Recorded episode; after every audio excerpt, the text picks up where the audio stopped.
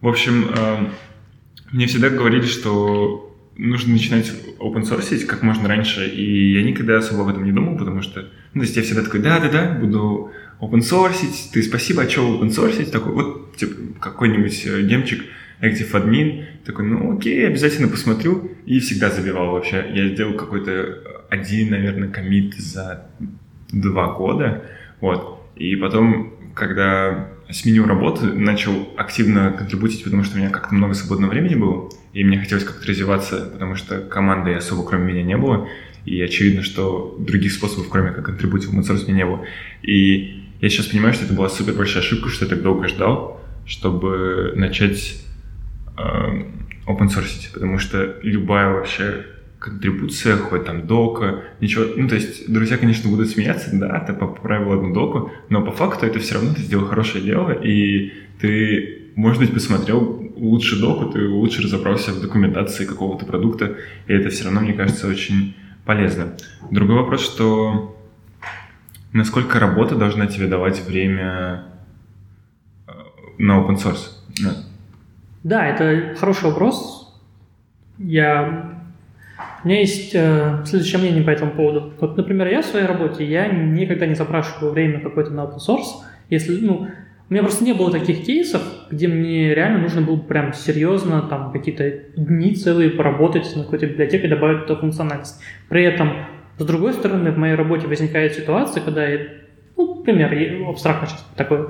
Я использую библиотеку, и мне нужна какая-то функциональность, и я, как правило, сначала если это, ну, в общем, смотри, я добавляю эту функциональность сначала просто в проект, как такое ну, расширение для библиотеки. Особенно это здорово получается, если в самой библиотеке есть некоторая система плагинов. Mm-hmm. То есть я могу просто отдельно в своем проекте написать этот плагин, и библиотека, она позволяет уже в том месте, где ты ее используешь, просто подключить этот новый плагин и его использовать. Вот я так делаю довольно-таки частенько. А иногда эти плагины, они, я действительно понимаю, что он нужен только мне, и, скорее всего, он никому не понадобится. С другой стороны, бывают ситуации, когда это ну, интересная штука, и я, если не ленюсь, я могу ее продолжить.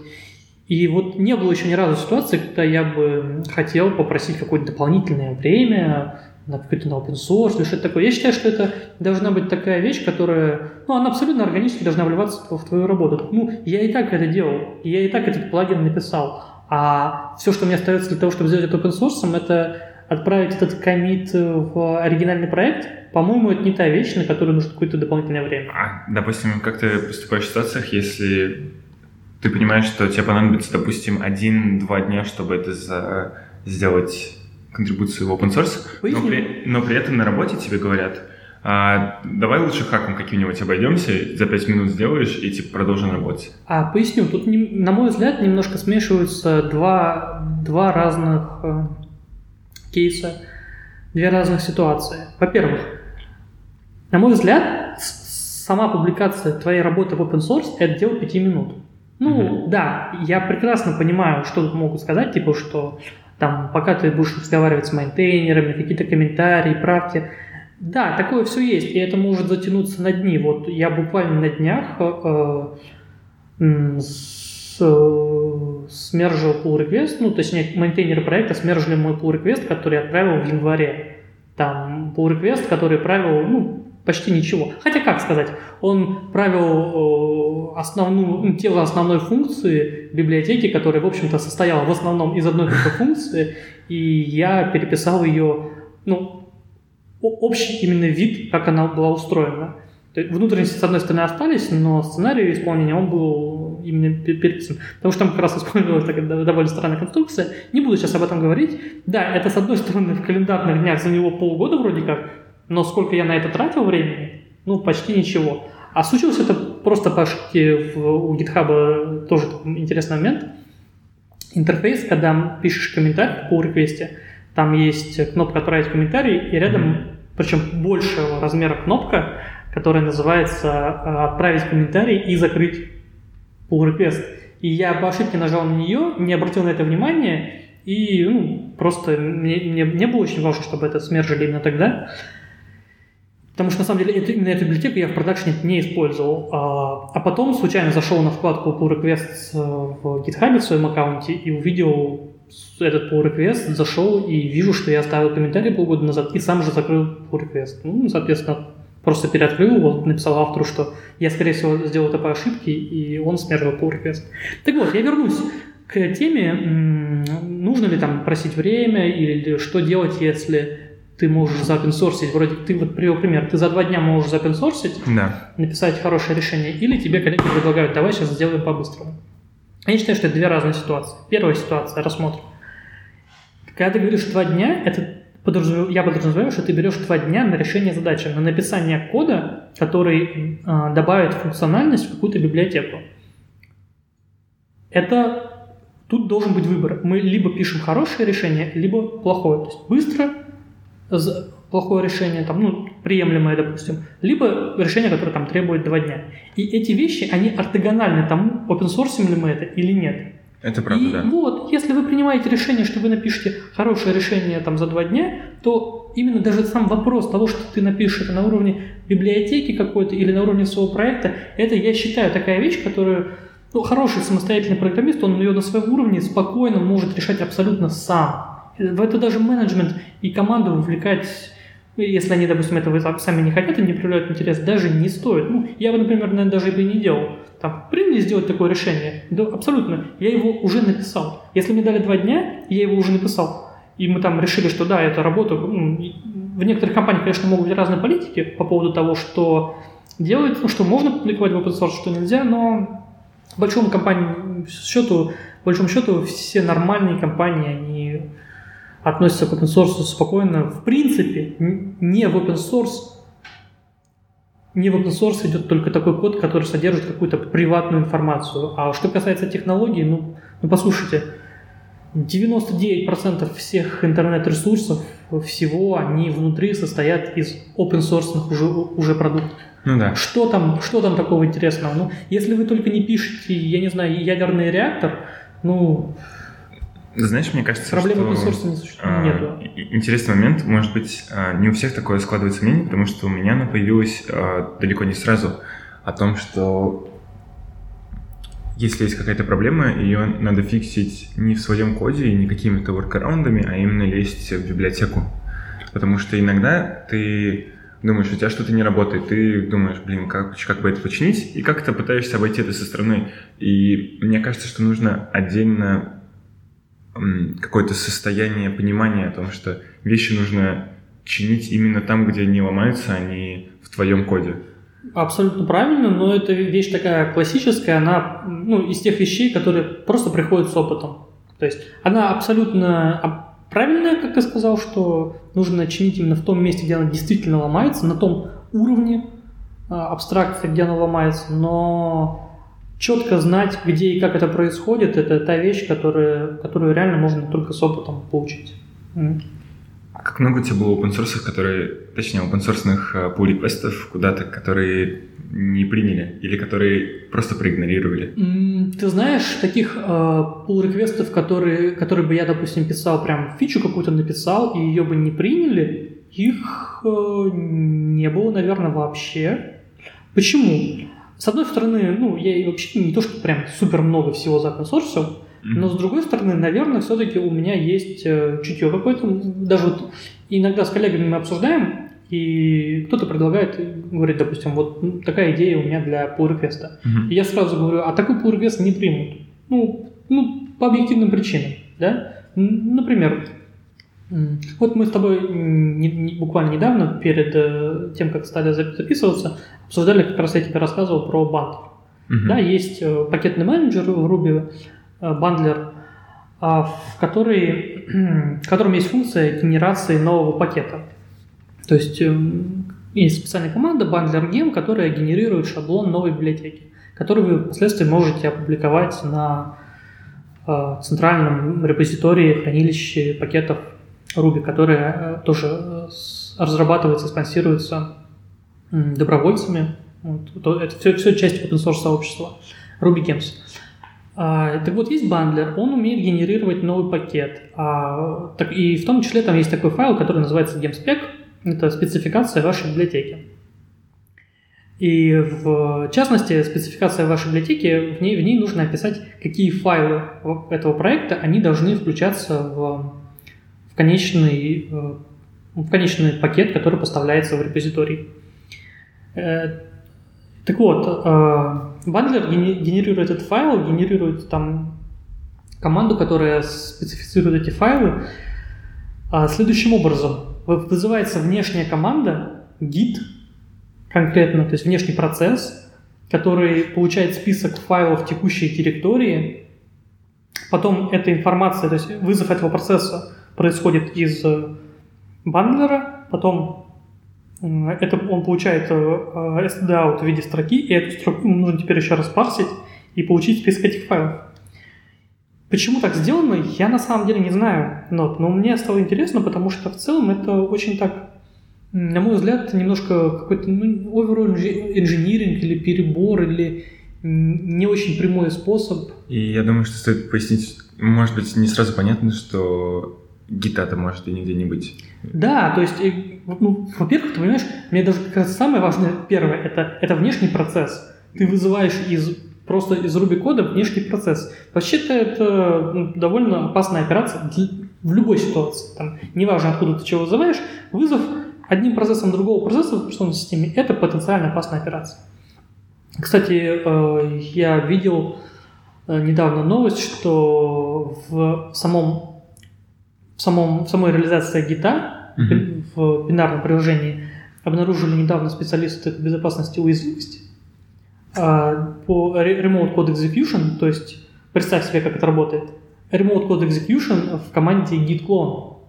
То есть можно сформировать специальный, mm-hmm. специальным образом репозиторий, дать на него ссылку, таким образом на сервере сделать git-клон и просто выполнится произвольный код, который тебе пришлют в этом репозитории. То есть это... Очень жестко. Это очень жестко, да. Так вот, это просто как пример да, того, чтобы понять, а что такое вообще вызов внешнего процесса. Там, конечно, не было git-клона, там это немножко о другом. Ну, просто вызывался внешний процесс, э, делается команда git ls files, которая перечисляет файлы. То есть это не прямой, на мой взгляд, способ, потому что Гемспек подразумевает, что на сервере есть гид на, ну, на компьютере. Ну, понятно, что все-таки он, это подразумевается, что компьютер разработчика, вроде как везде есть гид, но это такое очень, очень мне кажется, текущее умолчание, да, в смысле, протекающее, в смысле. Упущение, да. Да, у, я, допущение. Да, допущение. А потом которое, опять же, делается допущение, что уже все файлы проекта, они на, находятся в индексе этого гита и так далее, и так далее. Хотя, на мой взгляд, я видел, что многие авторы библиотек, они делают гораздо более простую реализацию, убирают стандартную реализацию бандлера и используют просто стандартную библиотеку Ruby, пишут э, dir, glob и... Простые. Да, абсолютно просто, да, и перечисляют файлы, которые от текущей директории. Мне кажется, это более прямой способ. А...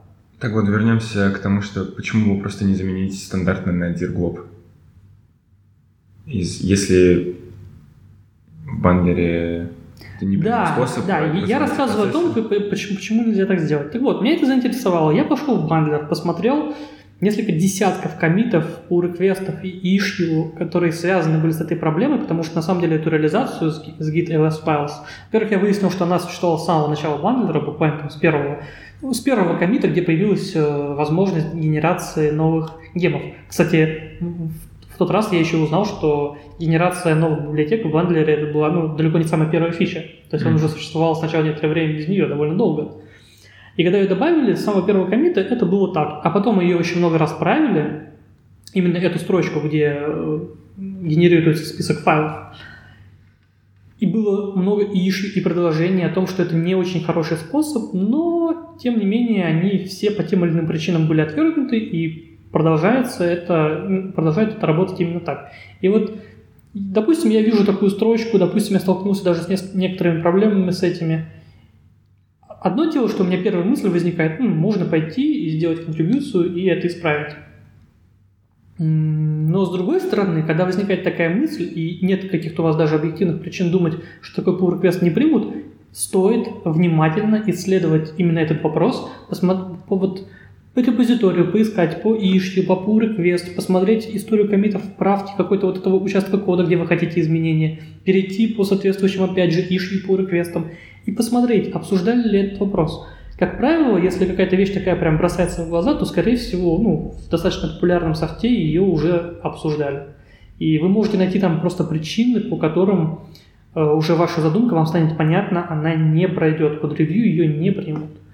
Это очень такой полезный навык э, что-то делать. И мне кажется, это полезная информация. То есть даже если у тебя есть первоначальная идея, то ты можешь сразу посмотреть, чем эта идея может обернуться, и какие-то а, последствия, о которых ты сначала не подумал. То есть даже если ты не сделал контрибуцию в open source, то ты все равно а, в каком-то смысле да, прокачался. ты и научился. Много научился. А, у меня был м, кейс, когда я сделал один из моих первых а, pull реквестов а, в рельсе, вот, и он до сих пор висит с 2015 года. Я его несколько раз переписал, там очень много а, всяких апрувов, а, сердечек на pull реквесте в гитхабе. И раз в полгода я пишу мейнтейнерам, может быть, посмотрите, и никто его не смотрит. И я хотел сказать, что, ну да, такое бывает. Иногда pull реквесты не принимают, и это не значит, что надо расстраиваться. Просто со всеми случается. Особенно да, да, популярные, такое, когда у людей нет времени бывает. смотреть. Хотя, что касается Rails, мне кажется, надо, надо что-то с этим решать, потому что все-таки у них там есть э, какой-то код of conduct, и Насколько я знаю, а, они не могут просто так игнорировать pull реквесты особенно если там какая-то есть активность.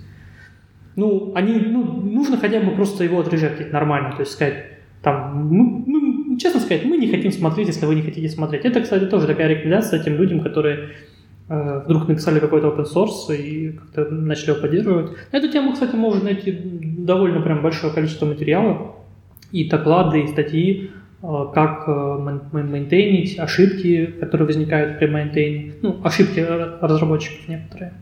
А еще, кстати, по поводу того, как, эм, как понять, э, зайдет ли твой pull request или нет.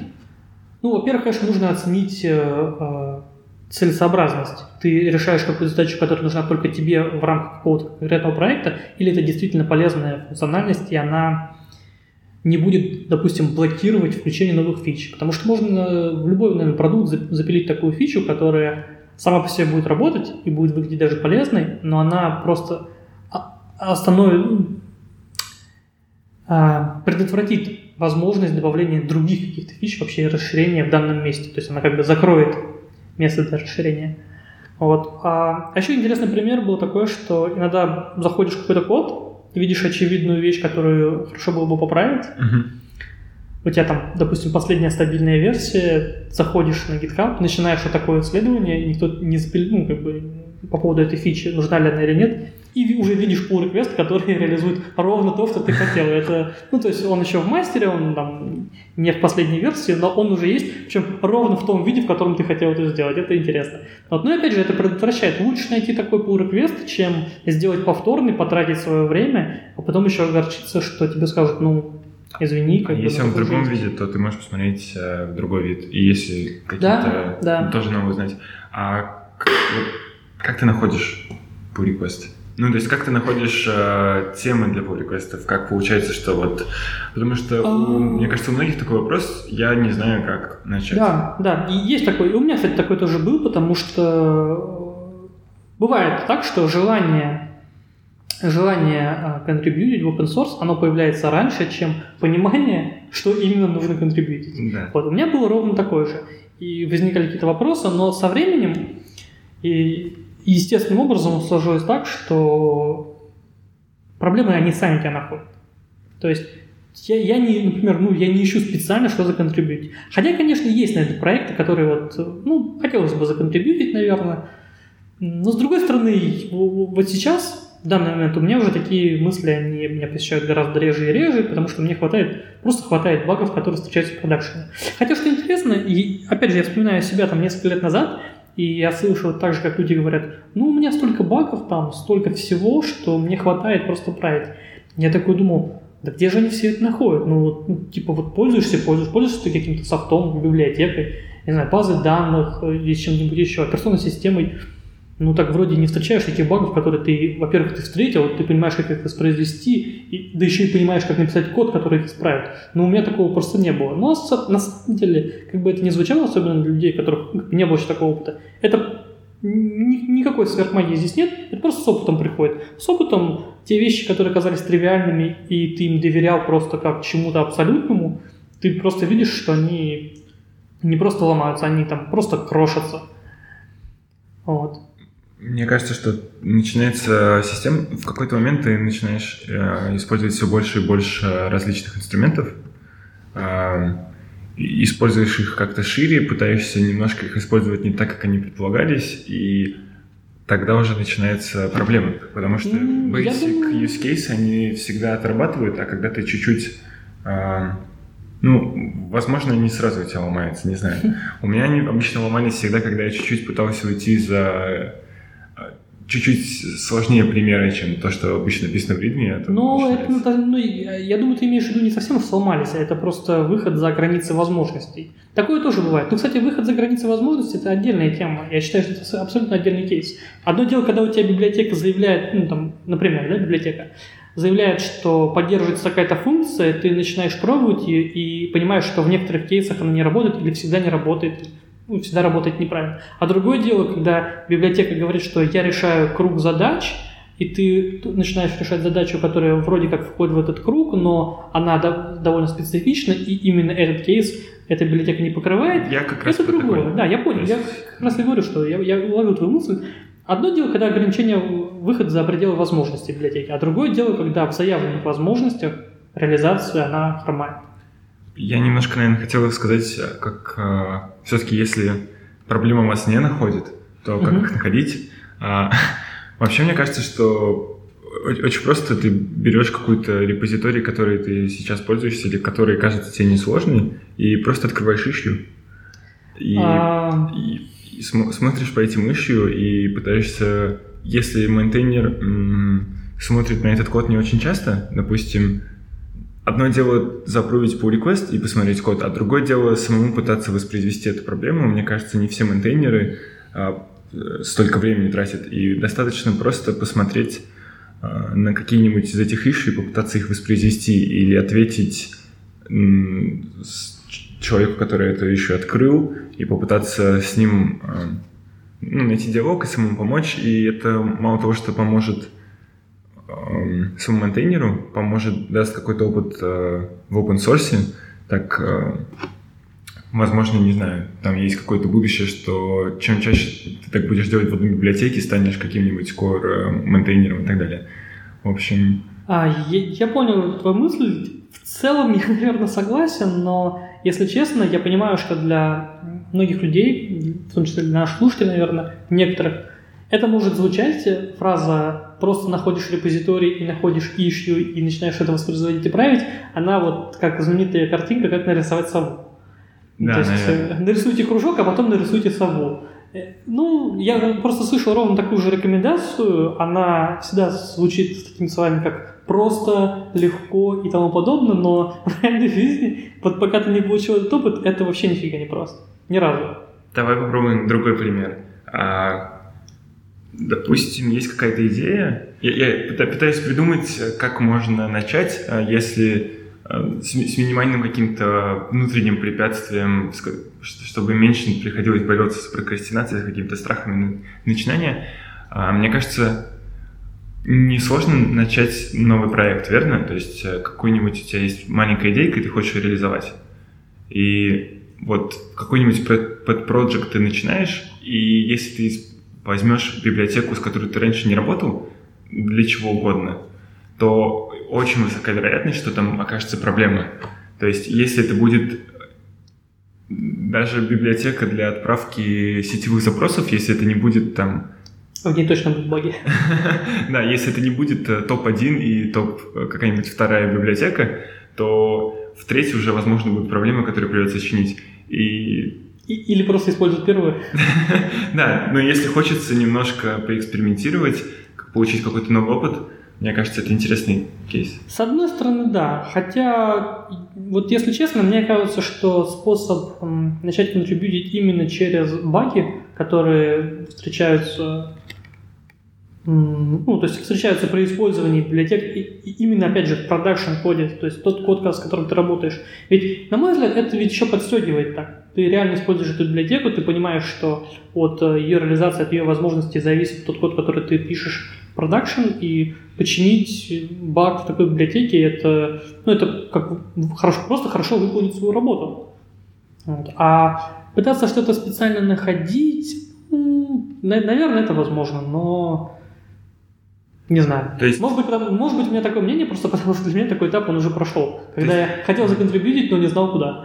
Может быть, ты а, имеешь в виду, что если ты так прям не терпится руки законтрибьютить, ты просто подождать чуть-чуть, и проблемы найдут все-таки? А, да, даже не подождать, а начать работать над реальным проектом. Ну, потому что когда вы начинаете работать, вы в любом случае используете много всего. Ну, современная разработка, а, веб-разработка, ну, я имею в виду бэкэнд в основном, конечно, что она построена вокруг того, что все-таки очень большое количество библиотек готовых уже существует и имеет смысл их использовать и так далее.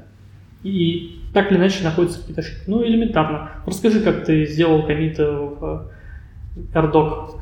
А, в AirDoc, да, это буквально недавно была очень смешная проблема. Я искал... AirDoc а, — это библиотека для генерации документации стандартная рубишная. Она поступ а, поставляется вместе с самими рубями, а, дефолтный гем. И я читал документацию стыдолиба э, рубишного, и просто в какой-то момент я кликал по ссылкам, и одна ссылка не заработала. И первая моя мысль была, ой, наверное, там неправильно написали, э, ну, просто документация неправильная. Я начинаю смотреть на документацию, поправлю за две минутки, начинаю смотреть документацию, оказывается, что все там правильно, и все должно работать, и я начал искать, в чем проблема. Смотрю в других местах, в каком-то месте э, есть, собственно, ссылка на этот метод, но нет э, в основной документации. Очевидно, что ссылку сделать можно, и никакой проблемы нет, значит, просто что-то не работает. И я решил посмотреть, что, но 6 часов спустя я все-таки нашел. Это оказалось, надо было добавить всего один символ в regexp, который находит методы. Вот. То, то есть, я уточню, в реализацию самой библиотеки, которая генерирует документацию, нужно было внести исправление. То есть там был баг, который в конкретном данном случае именно с такого рода ссылкой, где использовался именно такой символ, да. оно выливалось в ошибку. Ну, то есть, на самом деле, ты, ты очень упорный, я хочу тебе сказать. И мне, мне кажется, что вот это как раз и есть один из самых, ну, самый хороший вариант, как э, начать контрибьютить. Ты... Вы реально просто сталкиваетесь с проблемой, она задевает лично вас, то есть вы лично вы ее нашли и обратили на это внимание. Если не полениться, то есть я, мне кажется, я бы реально поленился. Вот в данном случае я поленился бы. А вот ты не поленился, ты раскопал это. Ну, у меня тоже, на самом деле, бывают именно такие случаи, когда вот я не ленюсь.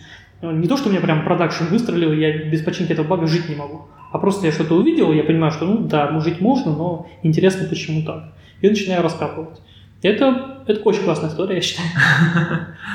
Вот, ну, да, наверное, так и есть. Ты просто не забиваешь на проблемы, которые встречаешь. А проблемы встречают все, просто их кто-то кто забивает, а кто-то нет. Угу. Ну, может... И здесь, кстати, очень тоже хороший момент именно в твоей истории, то, что полезность, э, полезность контрибьюции и объем контрибьюции, ее важность, она не измеряется количеством символов по реквесте. Причем не то, что добавленных, но даже удаленных. Потому что удаленные, они зачастую бывают полезнее, чем добавленные. То есть тут ты добавил всего лишь один символ. Причем, более того, я просто хотел документацию поправить. Да, ты хотел поправить документацию, а пришлось добавить, э, там, сделать pull request в библиотеку, которая ну, по объему один символ, но по важности он очень... Ну, то есть он добавляет еще одну возможность в регулярное выражение, которое там используется для парсинга ссылок или там чего-то, для формирования их. Но влияет в конечном счете оно очень сильно. Наверное, да. Оно... Ну, то есть, мне кажется, что да, не стоит думать а, по реквестах как-то о каких-то маленьких, маленьких mm-hmm. Незначительных вещах. Да, незначительных вещах. Не 5... думай о реквестах с высока. Пять минут потраченной на документацию это лучше, чем э, ничего. Да. да, кстати, по поводу документации. Есть такое мнение, что, ну, да, это такие не, не очень хорошие не очень качественные pull реквесты точнее так, не очень значительные, даже не очень качественные, а не очень значительные pull реквесты когда вы просто поправили там readme в проекте или yardoc, airdoc, э, в, ну, мы просто на примере э, библиотек в Ruby говорим это. С одной стороны, так и есть, да, это ну, не сильно значительно. Но с другой стороны, поверьте, а, радость а, авторов библиотек, потому что поддерживая большую библиотеку, следить за всей документацией во всем проекте, это очень, очень сложно. Особенно именно для монтейнеров, для основных разработчиков. Ну, не монтейнеров, а core-контрибьюторов и авторов библиотек. Почему? Потому что когда ты очень-очень хорошо знаешь свою библиотеку, у тебя глаз настолько замылен, что, ну, да и просто не очень хочется писать документацию по очевидным вещам. Потому что ты даже не можешь понять, какие вещи очевидны, а какие нет, потому что ты знаешь всю библиотеку, ты ее автор. На самом деле я замечал это, что очень хорошая документация, она как раз получается у тех людей, которые не которые написали библиотеки, а которые захотели в них разобраться. То есть они захотели разобраться, они столкнулись с проблемами, они их как-то решили, и вот у них самый свежий опыт, как, как правильно написать документацию, потому что они еще помнят те чувства, которые вызывает вот тот недокументированный код, с которым они встретились, и они понимают, какие ошибки совершит ну, там, средний взятый человек, они совершили точно такие же. И, и они пишут очень качественную документацию. Еще, мне кажется, не стоит забывать о той радости, которую ты испытываешь, когда ты пользуешься документацией актуальной, и когда у тебя просто все работает, ты взял код из ритми, и он просто заработал. И это огромная радость, и я думаю, что об этом тоже не стоит забывать. Да, огромная радость Ruby программистов. Где-то я, кстати, даже слышал такую шутку, не шутку, о том, что Redmi, они для того и нужны, для того, чтобы написать просто экзамплы, и, и разработчики просто копируют себе код и уже довольны, как ты говоришь, радуются. Ну да, хорошие экзамплы это хорошо, и как бы вики страницы это тоже хорошо, но это, конечно, не избавляет от того, что в конечном счете код наше все. То есть, разбираясь с любой библиотекой, разбираясь с любой проблемой, в первую очередь имеет смысл ходить в код. Даю, кстати, такое частичку суперсилы. Делюсь. А, для рубистов? Я, да, для рубистов, потому что я с удивлением обнаружил, как-то сидели с коллегой, и он, он очень, ну, довольно опытный разработчик, вот он Просто у меня все коллеги опытные разработчики. Ну, так действительно бывает иногда, что пользуешься вроде распространенным каким-то инструментом, но там миллион э, возможностей, опций, команд, ну, вроде деталь, например, да, и так бывает, что даже очень опытный в этом инструменте, в этой сфере человек может не знать чего-то, что знаешь ты. И это всегда очень приятно поделиться и поделиться этим знанием. И вот мы сидели, отлаживали какой-то код, библиотеку, и нам нужно было пойти в исходники этой библиотеки в Ruby. И в бандлер, пакет менеджеров для, менеджер пакетов для Ruby, он, там есть такая команда, bundler open. Она делает следующее, она берет э, текущую переменную среды editor, которую на вашей системе будет записан, э, будет записано название вашего редактора, там Vim, Visual, Visual Code или чем Sublime. Sublime, да. Atom. Вот. Если команда не сработает, скорее всего, у вас эта переменная не установлена. Так вот, он возьмет просто текущий редактор и возьмет путь к этой библиотеке, потому что баннер знает, куда он положил исходные коды библиотек, и откроет в вашем редакторе эту библиотеку. Это очень удобная вещь, и вот, ну, оказалось, что далеко не все ее знают, а потом я кому-то еще рассказал об этом, и мне сказали, что это вообще такая вещь, которую мало и редко кто знает. Я очень удивился, потому что, ну, никогда не знаешь, что люди знают, а чего не знают. Вот мне сказали, что это мало кто знает, поэтому я делюсь. Очень спасибо удобная вещь.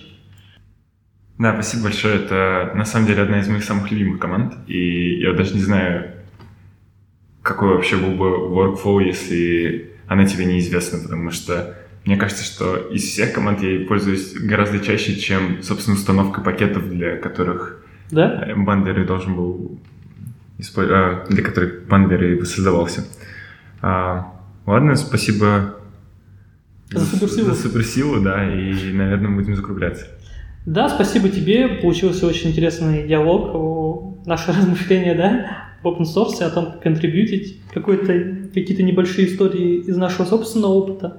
open source контрибьютинга. Надеюсь, что, может быть, это кому-то еще будет полезно и вдохновит, и не будет такого страха, там, как же найти, что же делать, и э, все что угодно хорошо, и надо просто начинать.